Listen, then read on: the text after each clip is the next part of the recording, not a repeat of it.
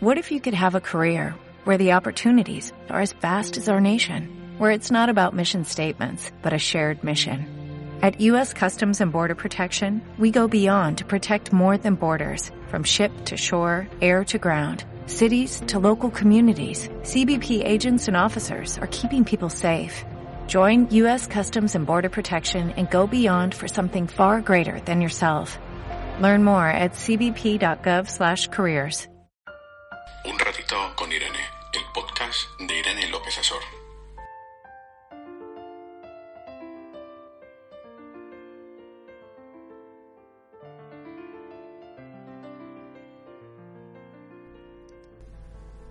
La codicia arraiga hondo y crece con raíces perversas que la lujuria. Flor de verano. Eso decía Shakespeare ya ahí por el siglo XVI. Por lo que deduzco que ni tan mal era esa primavera ni ese verano, floreciendo, bueno, pues las perversidades de la lujuria. Pero la lujuria va mucho más allá, porque quizás si nuestros abuelos los pusiéramos en una máquina del tiempo y los lleváramos a día de hoy, pues se quedarían un poquito asustados y dirían, pero ¿qué sociedad es esta? Quizás suene un poco antiguo, quizás hay que renovar los términos o quizás es que nos hemos convertido en una sociedad con una hipersexualidad o quizás hay cada vez más adictos sexuales. Hoy en el programa vamos a hablar de la lujuria y de las adicciones sexuales. ¿Te quedas un ratito conmigo? Comenzamos.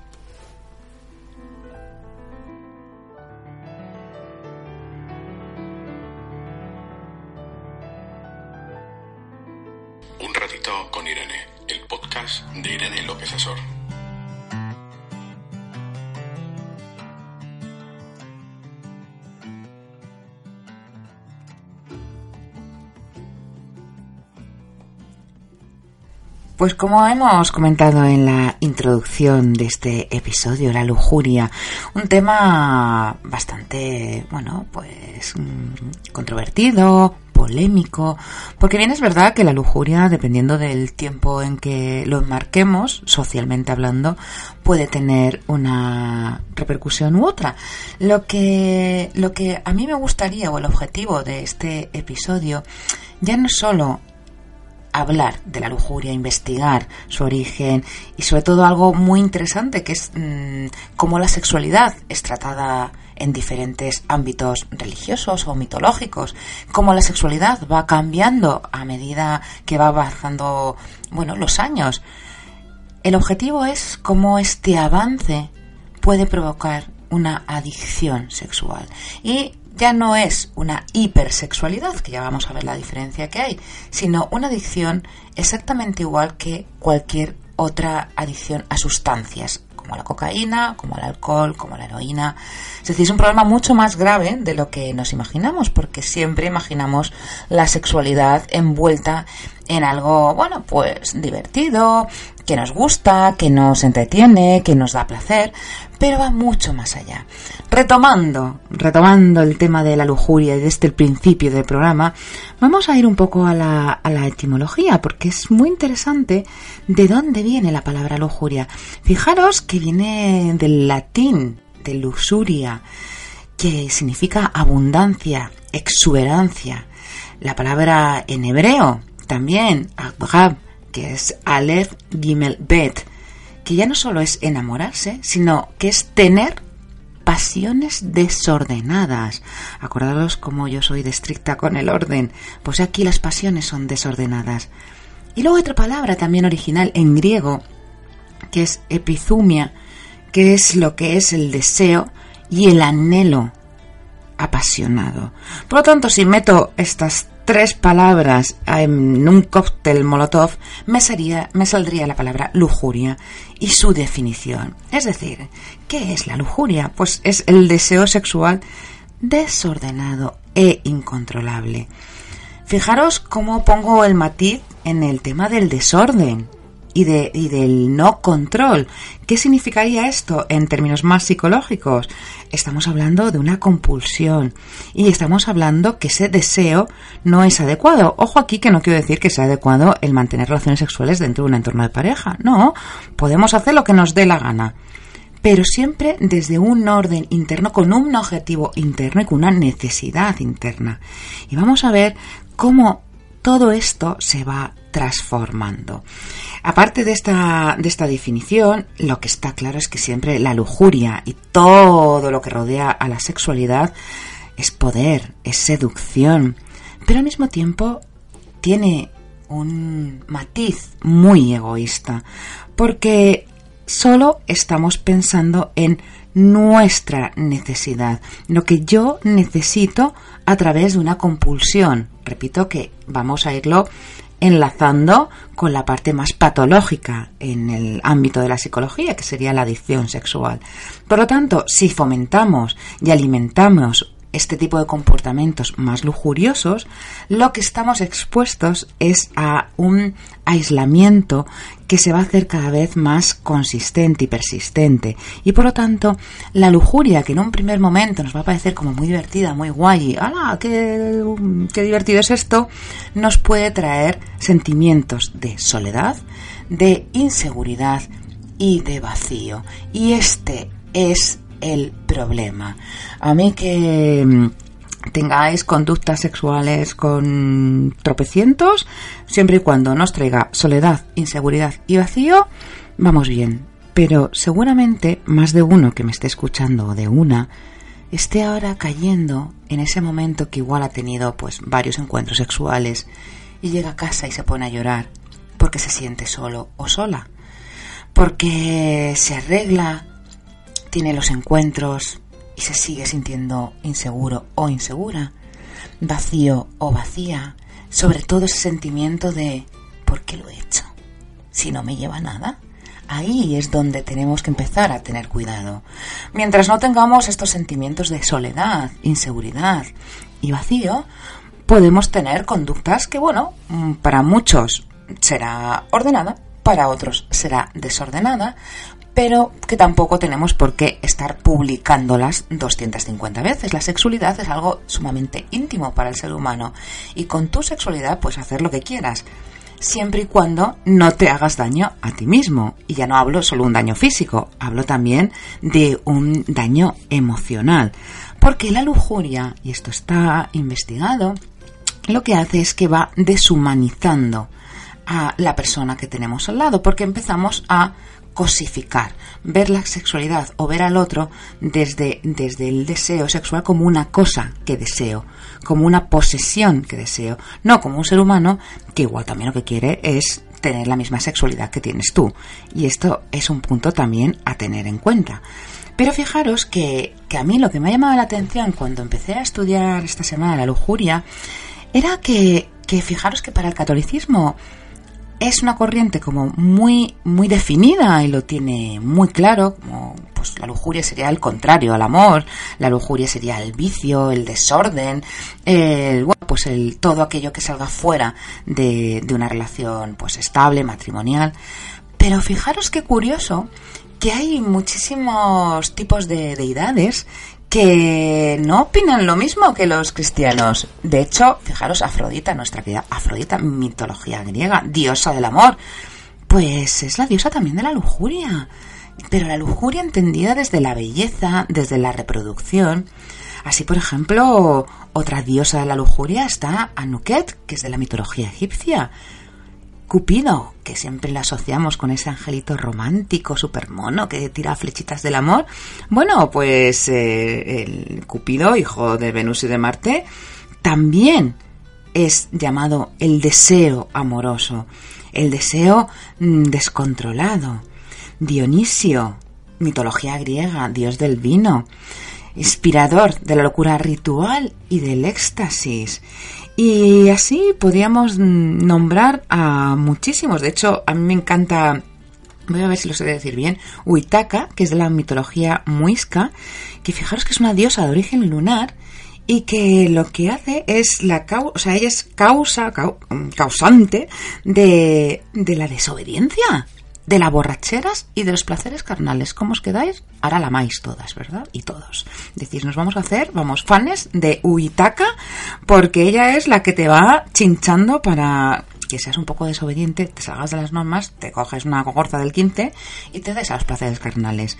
Por lo tanto, si hacemos un análisis de un poquito de esta variedad de las deidades y, de lo que propone también una, línea más, más católica, más conservadora, lo que está claro es que los seres humanos lo que vamos haciendo es que vamos buscando la mejor manera para adaptar y aceptar nuestra conducta cuando se pasa igual un poco a la norma. Norma que vuelvo a repetir, la marca muchas veces la sociedad y segundo la marcamos nosotros mismos. Por ejemplo, si somos unas personas que somos bastante conservadores y que solo entendemos la sexualidad en pareja y de repente me voy un sábado de noche y me echo el polvo de mi vida con X persona, yo tengo que a mi cabeza darle una justificación porque he hecho algo que yo no quería. Muchos diréis, a la que exagerados. Bueno, pero es que los hay. Hay personas que solo entienden la sexualidad dentro de una pareja. O por el contrario, imaginaros una persona que de repente, bueno, pues se pega el pasote de su vida y está desde la mañana, de la tarde, de la noche y se enrolla con uno, con otra y con el más allá. Necesitamos, el ser humano, una explicación que nos apruebe la conducta que hemos hecho aunque para nosotros en un principio no fuera correcta, necesito algo. Por lo tanto, aquí tenéis un montón de deidades, es decir, que os han poseído y listo. Pero voy un poquito más allá, porque fijaros que lo que realmente marca un antes y un después es la revolución sexual del siglo XX, de, de, estar con unos códigos sumamente tradicionales, con una moral sexual y con un comportamiento sexual humano sumamente marcado, de repente, pues empieza a abrirse y empieza, bueno, pues ya fijaros la, el simple hecho de algo tan, tan, tan, pues para nosotros tan normalizado como puede ser el uso de anticonceptivos, pues ya empezó a separarse claramente lo que era la reproducción humana con la sexualidad. Y estos cambios en las normas lo que han ido haciendo es que a día de hoy ya cosas que antes no eran aceptadas hoy en día las vemos ultra normales. Lo que decía al principio, si trajéramos a nuestros abuelos lo trajéramos ahora mismo a día de hoy, abuelos o bisabuelos, hablo de la gente de mi quinta 50 para arriba. Los que sois jovencitos, pues tenéis abuelos jóvenes, que han vivido esta revolución sexual. Hablo de los, los que ya tenéis una cierta edad. Bueno, estarían escandalizados. ¿Y por qué quizás estarían escandalizados? Aquí os voy a lanzar una, una pregunta. Pensar esto. Quizás porque ellos deseaban hacerlo Quizás porque ellos también deseaban tener esta libertad sexual de la que disfrutamos hoy en día.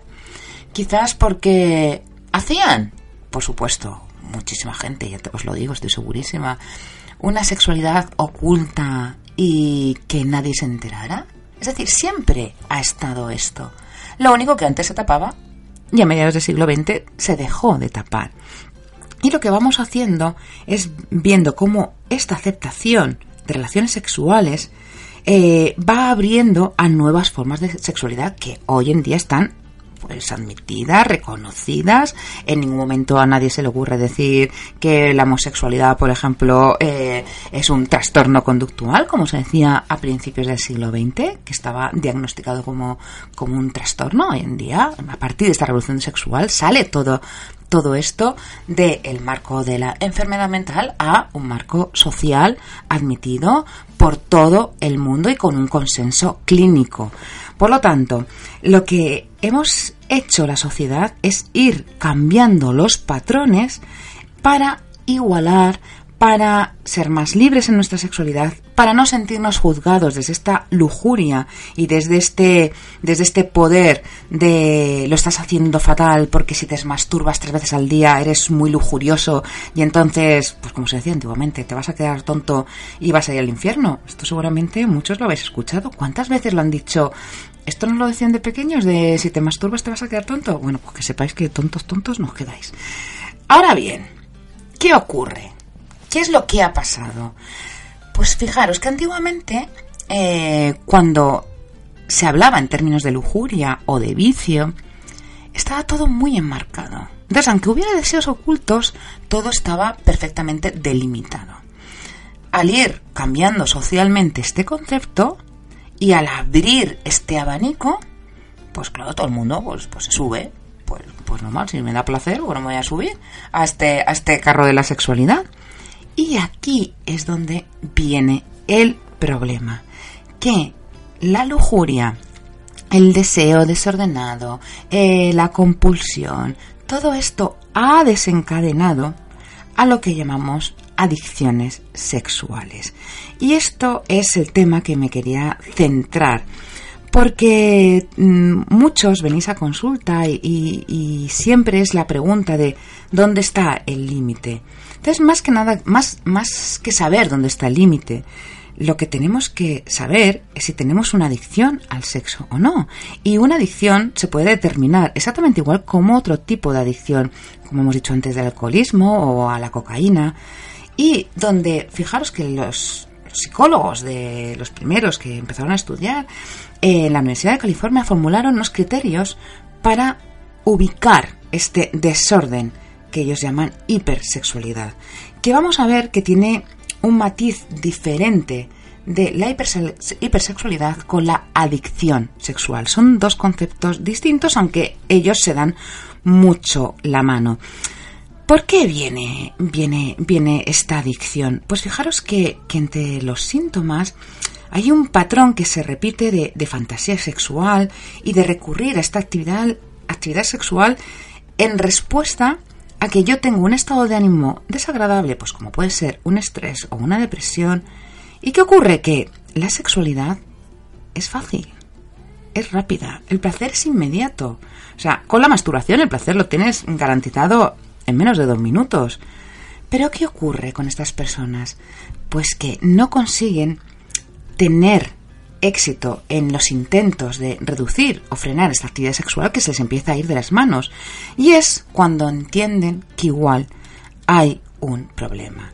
Un adicto sexual tiene que tener, para empezar a hablar, una conducta constante. Es decir, no me sirve, ah, es que me lo pasé fenomenal el fin de semana, mm, salí un montón, mm, eh, me acosté con mogollón de gente y me lo pasé bomba. No, tiene que haber una constancia. Una constancia es diaria, os diría casi diaria e insatisfecha. Y sobre todo, que se, se intensifica este deseo sexual porque llega a controlar todas las áreas de tu vida. Y por lo tanto, sube el estrés y sube la depresión y sube la culpa y empiezo a verme como atado, atrapado en una conducta sexual que no cumple el, el fin inicial, que era, bueno, pues me voy a quitar un poquito de tensión, que estoy un poco estresado y ya está, o estresada, ¿vale? Esto es para los dos géneros igual, aunque vamos a ver que hay diferencias en, en, los géneros, se más en hombres que en mujeres. Pero fijaros que, que aquí eh, los primeros que hicieron un estudio que fue Rory Reid en el Journal of Sexual Medicine que cogió una muestra de 200 personas con adicciones sexuales y, fijaros que consiguieron de 200 personas identificar a 88 personas con un patrón bastante similar, bastante similar en lo que se refiere al desorden de hipersexualidad, ¿vale? Y las consecuencias que tenían es que, fijaros, el 17% había perdido su trabajo. ¿Por qué? Porque esta conducta acordaros que controla todos los aspectos de la vida. El 39% de estas personas habían finalizado su relación sentimental. Claro, ya la pareja no tiene sentido, porque van buscando otra necesidad, otra compulsión. Y el 28% había, había contraído enfermedades de transmisión sexual. ¿Qué ocurre? Que la conducta hipersexual se relaciona con una mayor perturbación emocional, con una impulsividad y con una incapacidad para manejar el estrés. Aquí yo me estoy acordando de, un hombre que vino con, este problema de adicción sexual a consulta y él lo definía fenomenal porque él decía, mira Irene, yo he de decir que era muy jovencita y, era, y estaba bastante verde. Entonces es más complicado cuando te encuentres en este tipo de casos y, no tienes todavía una buena trayectoria profesional. Pero él me lo decía muy bien, dice, mira, yo te lo voy a explicar. Esto es como si comieras un filete. Tú comes un filete, a la hora y media se la digestión y vuelves a tener hambre y necesitas seguir comiendo. Este es el problema. Y esto es, de hecho, como a mí me lo manifestaba. Entonces, este hombre tenía mm, ya no solo que tuviera su pareja, es que tenía a tres parejas estables, más luego, cada dos horas o tres, tenía que parar a tener un acto sexual. Porque era una necesidad. Entonces, claro, su economía se vio afectada, por supuesto su matrimonio afectado, sus hijos afectados, todo empezó a enrolarse en un cuadro que él necesitaba poner solución. Pero lo definía muy bien, es esta incapaz de manejar este estrés. También, fijaros que en, eh, en este mismo estudio vieron que el, 50, el 54% de los afectados se había dado cuenta de tener una conducta de sexo anormal entre los antes de los 18 años. Y un 30% lo había constatado durante la época universitaria. Es decir, que la conducta normal, para un porcentaje muy alto, estaba entre los 18 y los 30 años. Por ejemplo, las conductas más repetidas eran pues la masturbación, la pornografía, el sexo y sobre todo, que lo que está tanto de moda hoy en día, que es el cibersexo. Porque ya hoy es facilísimo tener sexualidad, está tirado, tirado. Y fijaros que ya en el plano de la salud, la adicción sexual se empieza a considerar como un problema mental desde 1983. Es decir, es un problema mental, es un problema. Y que cuánto, lo que decíamos antes, entre hombres y mujeres la diferencia afecta a un 15% de los hombres y a un 6% de las mujeres. ¿Cuál sería el patrón de conducta? ¿Qué, qué, diferencia hay en este patrón? Pues fijaros que en la adicción sexual hay un patrón de comportamiento sexual que es muy persistente, repetitivo y en aumento progresivo. Que esto es lo que es muy importante. Es lo que hablamos siempre. Es decir, no vamos a centrarnos en el fin de semana, vamos a centrarnos que quiero todos los días y cada vez quiero más. Cada vez es como comer, quiero comer más, pues quiero más sexualidad. Y que vas a llevarlo a cabo independientemente de que esto tenga consecuencias negativas hacia ti mismo o hacia los demás. Por ejemplo, si este aumento de conducta sexual te va a producir o te va a provocar un problema laboral, lo vas a seguir haciendo porque te has convertido en un adicto.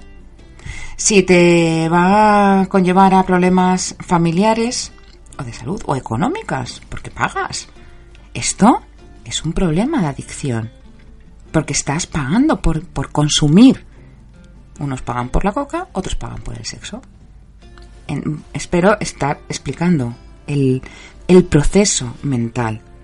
Y además que, que estas personas con este tipo de desorden sexual busca en el sexo los mismos efectos psicológicos que te puede producir una droga. Es decir, ¿qué ocurre? Que una vez que termina la actividad sexual, te pasan estos efectos de drogadicción. Es decir, vuelvo a sentir las mismas emociones. Vuelvo a sentir ansiedad, vuelvo a sentir angustia, vuelvo a sentir inquietud, vuelvo a sentir inseguridad, siento culpabilidad. Lo mismo que sentía antes de activar la conducta sexual. Este es el problema. Que este factor calmante que nosotros entendemos que me va a calmar el sexo porque tengo mi ansiedad y mi tristeza y mi frustración. Pues no, porque cuanto más se practica el sexo, mayor es la habituación y menor es el efecto calmante. Por lo tanto, ¿qué ocurre? Que entonces necesitamos una mayor frecuencia o una mayor intensidad. ¿Qué significa la intensidad? Que pues que no nos va a servir un polvo cualquiera. Necesito más más frecuencia, más intenso. ¿Y qué pasa con esto? Pues que nos lleva a otros estados de ansiedad cada vez más fuertes y reduce los periodos de tranquilidad. Es decir, este primer efecto calmante que estoy buscando, voy a tener todo lo contrario, porque cada vez voy a estar más intranquilo, porque no lo voy a encontrar este efecto calmante, porque como cualquier adicción va a querer más. y nunca se va a conseguir. ¿Acaso que no pongamos solución? Obviamente. ¿Por qué? Porque la persona no logra solucionar la causa de su ansiedad, la causa de su problema. No, no, no, arregla su sentimiento de soledad, de vacío, de falta de autoestima. No, sino que hace que los va agudizando. Por lo tanto, hay tres factores que nos van a indicar una adicción sexual. Por un lado, la compulsividad, esta compulsión, búsqueda de querer más. Otra, la persistencia, a pesar de las consecuencias, lo que hablábamos antes. Aunque la consecuencia sea negativa, yo voy a seguir buscando esa sexualidad. Y tercero, y para mí la más grave, la obsesión. La obsesión que es la que nos va a hacer despegarnos del mundo real. La obsesión que es la que va a hacer que sucedan patrones de despersonalización y desrealización. ¿Qué significa esto? La despersonalización es que siento como que mi cuerpo sale y que estoy viendo como una película de mi vida. O sea, no, no va conmigo. Es como si estuviera, como si fuera un marciano y estuviera viendo, veo lo que hago, pero no, no, no, no, no integro. Es como si, si nos separara el alma y el cuerpo para que tengáis una imagen mental. Y la desrealización es algo más puntual. Es como que de repente dices, mm, no me siento realizado en este mundo, es como no tengo cabida en este mundo. A veces se utilizan términos que son muy parecidos, hay gente que los utiliza indistintamente, pero bueno, si queremos ser concretos sería por ahí el matiz. Uno es más largo en el tiempo, es la despersonalización, yo me siento como que no pertenezco a este mundo, y lo otro no me realizo, desrealización importantísimo a dónde nos lleva esa obsesión. Y es necesario que existan estos tres, la compulsión, la reiteración y la progresión también. Es importante. Y estos impulsos irresistibles es porque el deseo persistente no está controlado. Y por tanto hay una dedicación excesiva, una preocupación asociada, una irresponsabilidad, lo que hablamos, un irrealismo, y un deterioro de la vida social. Da estrés, da cansancio, da ansiedad. Y se puede, pues por supuesto, la, aquí seguro que todos estáis atentos diciendo, bueno, pero, pero ¿cómo se, se expresa esta adicción? Pues desde masturbaciones obsesivas. Aquí, ojo, porque yo tengo de todo, ya en consulta he visto ya. Aquí he visto ya de todo. Pues desde los que tres masturbaciones es un horror, hasta los que se masturban 20 mm, veces, que yo los de 20 veces digo, a ver, ¿puedes entender todo lo que estás perdiéndote por solo masturbarte 20 veces? Es decir, ¿qué te estás perdiendo de tu vida? ¿Qué, dónde no estás atendiendo? ¿Dónde no estás mirando? El uso compulsivo de pornografía. Todo el día viendo pornografía. Entonces no trabajas. Tienes que trabajar, ¿no? O tendrás que atender a otras cosas. Múltiples parejas lo que hablábamos de la cosificación sexual de las parejas. empiezas a ver, estas personas empiezan a ver la, la, pareja como una cosa, o sea, como una cosificación. Y esto tiene un peligro inmenso, inmenso, porque puede dar todo un, un, patrón de conducta muy agresivo. Los contactos, por ejemplo, sexuales, los WhatsApp, teta para arriba, teta para abajo, mmm, pues no sé, postura para arriba, postura para abajo, orgasmo para arriba, orgasmo para abajo, por WhatsApp.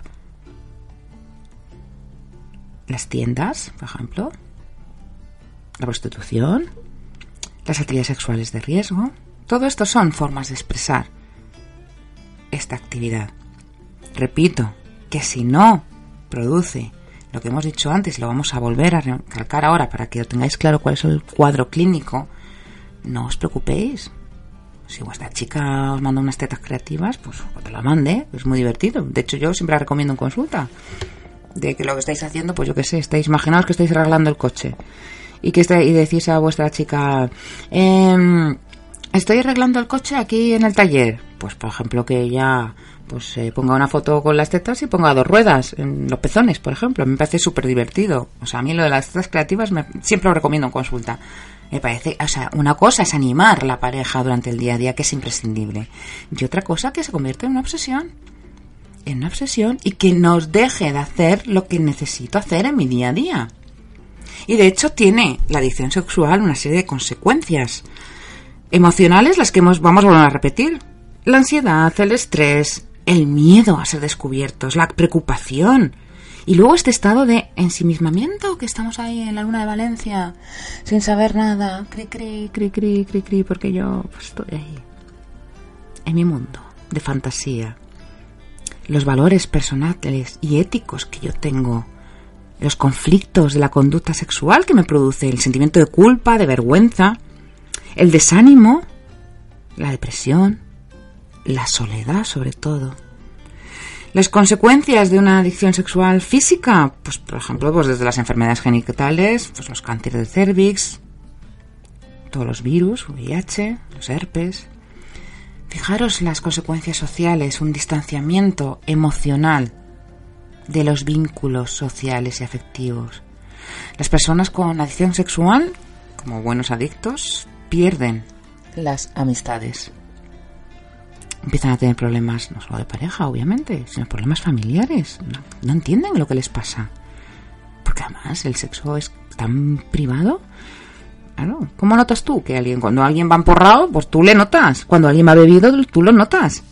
Pero cuando alguien ha consumido mucho sexo, mmm, pues hombre, como mucho puedes ver que tiene chapetitas en las mejillas, pero poco más de ahí no se nota, no es algo tan evidente. Por lo tanto, se empiezan a aislar. Lo que hablábamos antes, las consecuencias la agresividad, los problemas legales. Ojo, que una adicción sexual te puede llevar a violación. Te puede llevar a, yo que sé, por ejemplo, hacer llamadas obscenas, a exhibicionismo, al incesto, a la agresión sexual pura y dura. Es muy importante tenerlo en cuenta, es muy peligroso a nivel profesional, lo que hablamos, el bajo rendimiento, la eficacia, la productividad. Por lo tanto, seguramente se pierda este estatus profesional del trabajo. Se abandonan los objetivos y hay, por supuesto, pues una pérdida de interés porque ya nuestro interés es solo sexual. Y las consecuencias, obviamente, pues económicas, como hemos hablado antes. Y fijaros que el National Council of Sexual Addiction estima que un 40% de las personas con este tipo de problema pierden a su pareja el 72, 72% tienen ideas obsesivas sobre el suicidio. De hecho, el 17% ha intentado quitarse la vida. Un 40% sufre embarazos no deseados. Un 36% aborta. Un 27% tienen problemas de carácter laboral. Y un 68% corre el riesgo de contraer VIH y otras enfermedades de transmisión sexual. Por lo tanto, no dejemos de lado que por muy modernos que seamos en esta sociedad y nos creamos que esto es maravilloso, estupendo, y pitiquita, batá, y todo es mm, divino, y todo está permitido, ojo, porque podemos caer en una adicción sexual. Y sobre todo porque recordar que las personas que tienen esta adicción, pues lo que es el patrón suele ser que tienen muchas dificultades para superar las contrariedades. Entonces tienen problemas para, mm, para regular cada imprevisto que tiene la vida. Y por lo tanto podemos hablar que estas personas tienen un grado de inmadurez emocional importante. ¿Por qué? Porque además, fijaros que la actividad sexual es algo, pues que es un medio rápido. O sea, la masturbación es muy rápida. Es fácil, la mente, o sea, puedo imaginarme una escena o puedo tirar de pornografía y es gratificante a través de un orgasmo. ¿Esto? ¿Cuánto tiempo podemos hacerlo? ¿Un minuto? ¿Dos? Venga, si nos queremos distraer un poquito más. ¿Cinco minutos? Fijaros cómo este proceso es rápido. Y que realmente no necesito mucho esfuerzo. Y por lo tanto, como no necesito esfuerzo para este círculo, lo que va a ocurrir es que la inmadurez emocional va a persistir y por lo tanto el problema se va a prolongar. Y con esto quiero este bloque terminarlo con que, ojo, hoy en día con la escuela, con dejar esta inmadurez a nuestros hijos, estar pendientes de su educación sexual, no hace falta ser que seamos mojigatos y no va por ahí es que tenemos la obligación, tanto la escuela como los padres, de hacer y construir unos límites sanos que desarrollen el autocontrol de nuestros hijos y que acepten la frustración para que no tengan unas conductas adictivas, ya sean sexuales, ya sean de alcohol, ya sean de drogas. Es muy importante.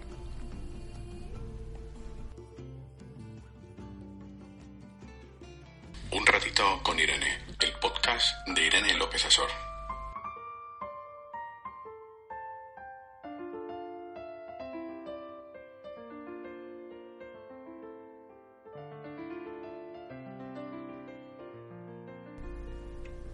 Y vamos a hacer un poquito de historia sobre las adicciones sexuales, porque creo que, es interesante para esta segunda parte de- del programa.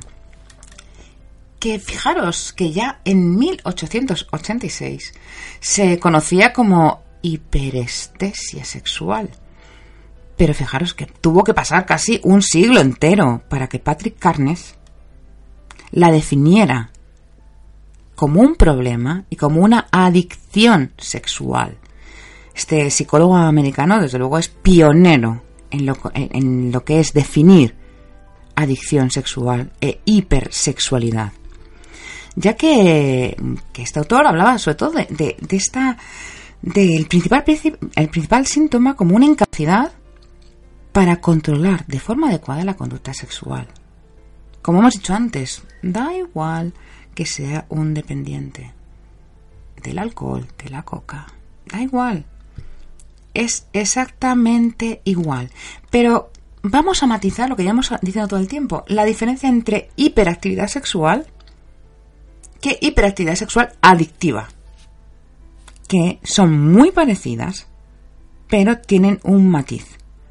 Fijaros que la hiperactividad sexual va a estar relacionada más con las costumbres y las normas sociales de cada época. Es decir, por ejemplo, si en el tiempo de nuestros abuelos se permitía eh, pues, eh, pues eso, la sexualidad dentro del matrimonio y poco más de ahí, ¿vale? Estoy exagerando, porque seguro que más de uno había, y más de una, eh, con una actividad sexual mucho mayor, pues ahí mm, tener igual, pues esto, pues mm, amigos con derecho a roce o amigas con derecho a roce, era hubiera sido considerado como una hiperactividad sexual. ¿Por qué? Porque hay más sexualidad de la permitida socialmente hablando. Y pensar que, fijaros que, que la sexualidad, como hemos dicho antes de la revolución mm, sexual, es que ha sido un constructo que ha ido cambiando a lo largo del tiempo. A lo largo del tiempo que es que hasta, hasta muy, muy, muy ya avanzado el siglo XX ya no es utilizado y es, bueno, tenido en cuenta por la Organización Mundial de la Salud para eh, dividir lo que es una actividad sexual excesiva de lo que es la adicción sexual. Y esta adicción sexual es la que hemos dicho que tiene y despierta más críticas y más debates. ¿Por qué? Porque dependiendo de cómo yo la enfoque, muchos van a estar de acuerdo o otros no. Pero lo importante es que a día de hoy sí que es real que hay un cuadro clínico y que sí hay unos, unos mm, puntos importantes para definir esta, esta adicción sexual. Fijaros que desde una perspectiva sociológica y ética se considera la adicción sexual o la sexualidad compulsiva como una construcción social, una etiqueta que estigmatiza a la conducta sexual y que se aparta de los estándares culturales dominantes. Esto es lo que es importante. ¿Qué es lo que domina hoy en día? Es lo que nos tenemos hacer. Y en base a esa normativa que domina hoy en día, podemos hablar pues, de, esta, de esta adicción o sexualidad compuls- compulsiva. Obviamente hoy en día todo es muy fácil y todo el- está todo a la mano. Por lo tanto, caer en una sexualidad muy activa es tirado, vamos, es, sencillísimo. De hecho, lo raro casi es que no estemos en esa hiperas- eh, hipersexualidad, la mayoría. Pero Yo puedo tener una gran actividad sexual, pero no me siento culpable. No tengo afectada mi autoestima, no tengo depresión, no tengo ansiedad y no somatizo. Por lo tanto, no me tengo que preocupar. ¿Cuándo me tengo que preocupar? Y aquí es donde voy a ser más específica en que tengo una adicción sexual. Pues primero, para empezar a abrir boca, que mis pensamientos sexuales sean obsesivos. Es decir, que esté todo el día pensando en sexualidad. Por la mañana, por la tarde, por la noche, mientras que hago la comida, mientras que hago la cena, mientras que recojo a los niños. Mi pensamiento es obsesivo. Mi conducta sexual o los encuentros sexuales compulsivos. Es decir, van, van encaminados a aliviar una tensión más que al placer. Y esto es muy importante que tengas la diferencia. No voy a echar un polvo porque me dé placer.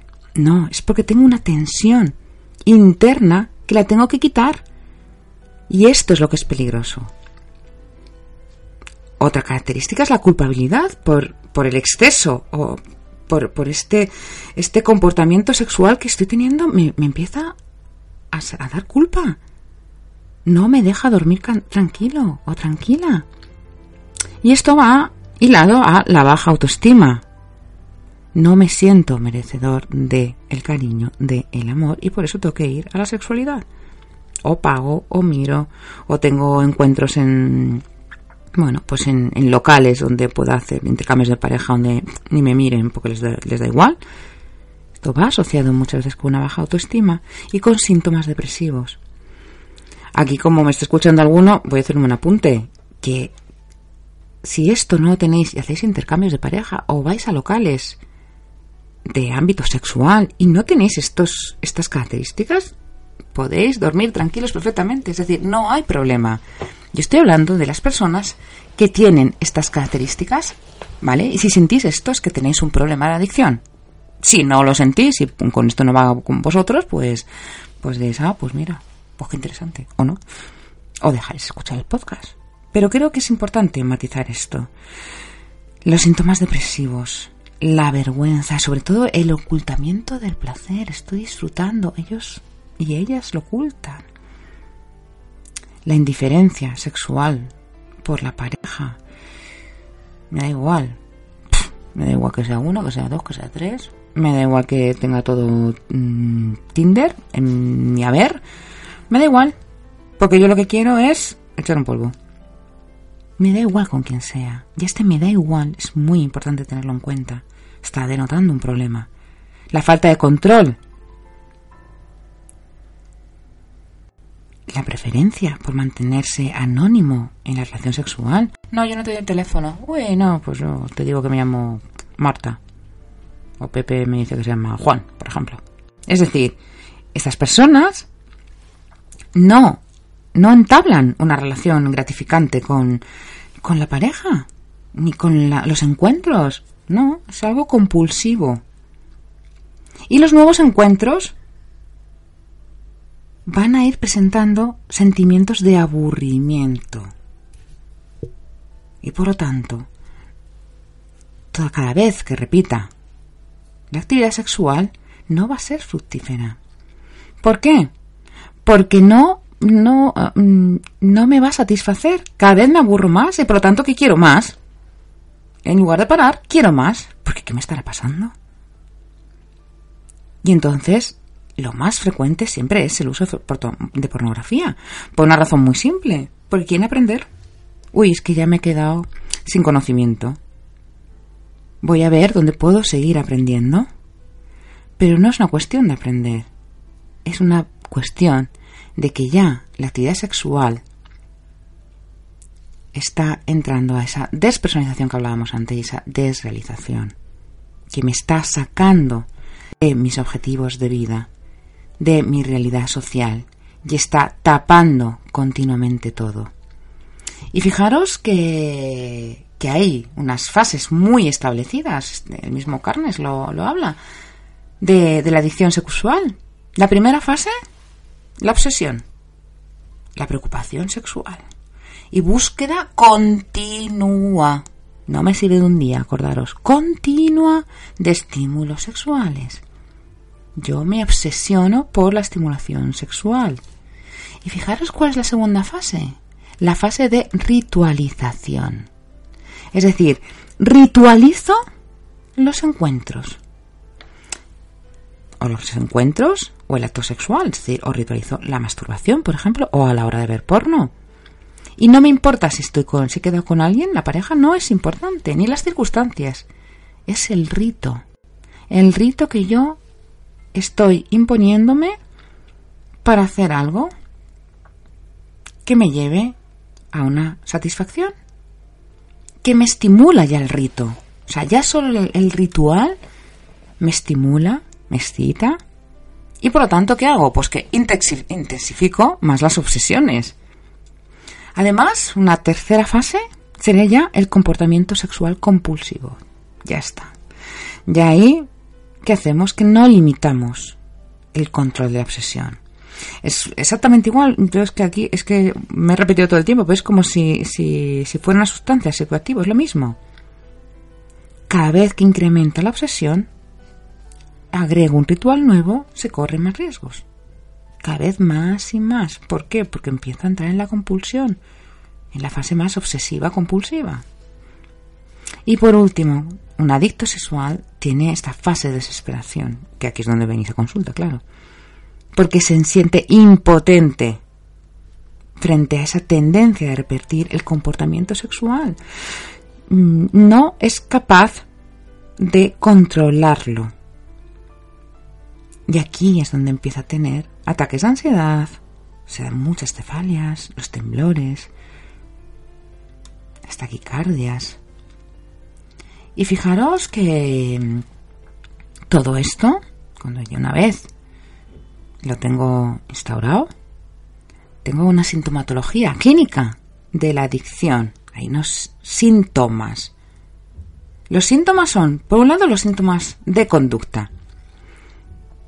Contactos sexuales frecuentes, masturbación compulsiva, la búsqueda de nuevos contactos sexuales para huir del aburrimiento. Porque claro, como sigo buscando, pues enseguida me aburro, porque no tiene ningún aliciente. Las tentativas repetidas de poner fin o reducir esas conductas sexuales excesivas y no lo conseguimos. La participación en actividades sexuales. Pero fijaros, ¿cuál es el problema de, este, de esta adicción? Que ya no hay excitación psicológica. Cada vez nos costaría más el grado de excitación. Y siempre la pornografía va a ser el recurso principal para ir y saber si algo me está pasando. El adicto mm, tiene es un gran consumidor de pornografía.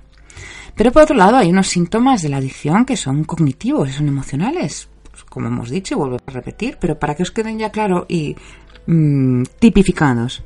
Pensamiento obsesivo con la sexualidad o las relaciones sexuales, la racionalización para seguir con la conducta sexual, que es lo que hablamos al principio de las diosas y los dioses. Siempre vamos a buscar un, una lógica aplastante que me haga seguir con la conducta sexual. Tengo que una justificación que me permita no juzgarme. Porque si no, ¿qué ocurre? Pues entramos en la culpabilidad de esta actividad sexual. Otro síntoma emocional es la soledad, el aburrimiento, el sentimiento de rabia, de no puedo controlarlo. Sufren muchísima rabia, muchísima cólera estas personas. Tienen una muy mala opinión de uno mismo, la vergüenza, la indiferencia con parejas sexuales habituales. Es como, como diría muchos, me dejan visto. Es una indiferencia, porque es que mm, no hay ninguna vinculación emocional. La falta de control, no solo con la conducta sexual, sino en la vida. No controlan su vida y hay un deseo de huir o suprimir unas emociones desagradables. Por supuesto, hay una preferencia por el sexo anónimo. Y tienen la costumbre de disociar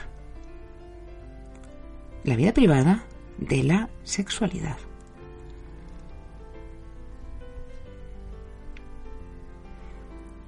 ¿qué es lo que causa la adicción sexual? Aquí ya os aseguro que es muy polémico el, tema, ya lo sabéis. Pero fijaos que desde una perspectiva biológica se ha intentado relacionar los problemas con niveles anormales de andrógenos, especialmente cuando existen comportamientos criminales o agresivos. Pero siento deciros que ningún estudio ha podido demostrar que estas secreciones anómalas de testosterona causan este tipo de comportamiento. De hecho, es una de, los, de las investigaciones que sigue habiendo no solo controversia, que no hay algo que realmente puedan los científicos decir esto es lo que provoca la adicción. Sí que es verdad que se ha intentado explicar la adicción por los efectos de las endorfinas, es decir, las endorfinas son unas sustancias químicas que libera el cerebro ante diferentes situaciones y que proporciona efectos de calmante y este, esta anestesia del placer, de bienestar. Y que la persona que tiene adicción al, sexto, al sexo, pues tras haber experimentado estas sensaciones de las conductas sexuales, tendría que repetirlas una y otra vez para que esta endorfina siga buscando estas sensaciones y vaya aumentando. Pero repito, la comunidad científica todavía no tiene un consenso para dar una solución desde una perspectiva biológica. También, fijaros que desde, desde la psicología se da se da una explicación. Muchos científicos han centrado en el tema de abusos sexuales en, la infancia. Por lo visto, y según los científicos, fijaos qué interesante, los niños que han sufrido en niñas cualquier tipo de abuso o agresión sexual en la infancia presentan frecuentemente trastornos sexuales en su edad adulta. De hecho, Carnes, nuestro querido amigo Carnes, en el estudio de 1991, que escogió 233 hombres y 57 mujeres, mujeres que trataba con adicción sexual, exponía que el 82% de los pacientes decía haber sufrido uno o más abusos sexuales en la infancia. Obviamente, ya sabéis que muchos autores lo van, cuestionan esta realidad, porque sobre todo hablan de que, de que el recuerdo no sabemos hasta qué punto son reales o no. Pero bueno, Carnes lo deja ahí como una posible causa de esta adicción sexual. Para otros autores, la hipersexualidad sería una forma de reproducir el trauma en esta línea, es decir, pero para liberarse, para defenderse. ¿Cómo lo hacen? Es decir, si tú has abusado de mí cuando yo era pequeño, yo ahora, con estas parejas sexuales, voy a ser quien controle. Lo que hago es hacer una imagen invertida de lo que yo viví con la pareja que estoy teniendo mi relación sexual. Por supuesto, no es ni la forma, ni la misma, ni la angustia que se vivió. Entonces, porque cuando se vive, cuando se es niño, no tiene nada que ver cuando se es adulto. Pero sí que es como una especie de reproducción del trauma y una forma de liberación del trauma. Por lo tanto, esto hay que solucionarlo no en la cama, sino en terapia. Y para otros, la hipersexualidad sería también una forma de controlar esas emociones en esta línea, relacionadas con ese abuso del abusador.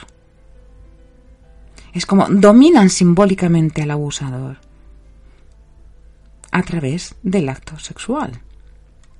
Pero, como os decía, es decir, son hipótesis que no están confirmadas y que, bueno, cada vez se va intentando investigar más pero mm, es la que más se aproxima dentro de una perspectiva psicológica para saber cuál puede ser en muchos casos el origen.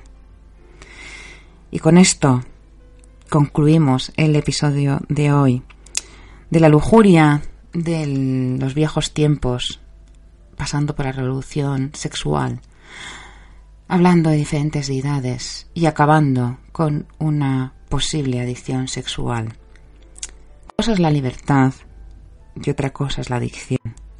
Conocer por qué hacemos las cosas y en qué medida hacemos las cosas nos va a ayudar a sentirnos mejor con nosotros mismos, conocernos a nosotros mismos y si algo falla, poder pedir ayuda.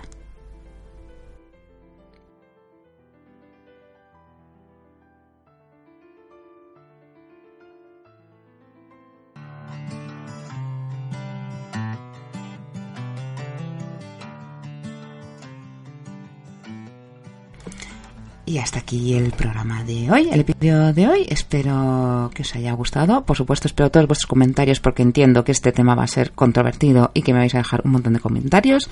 Ya sabéis que para contactar conmigo tenéis mi página web, irenelopezasor.es y que nos vemos el jueves a las 9 de la noche en un ratito con Irene live a través de mi Instagram. La cuenta de Instagram es Irene López Asor, Asor con dos S.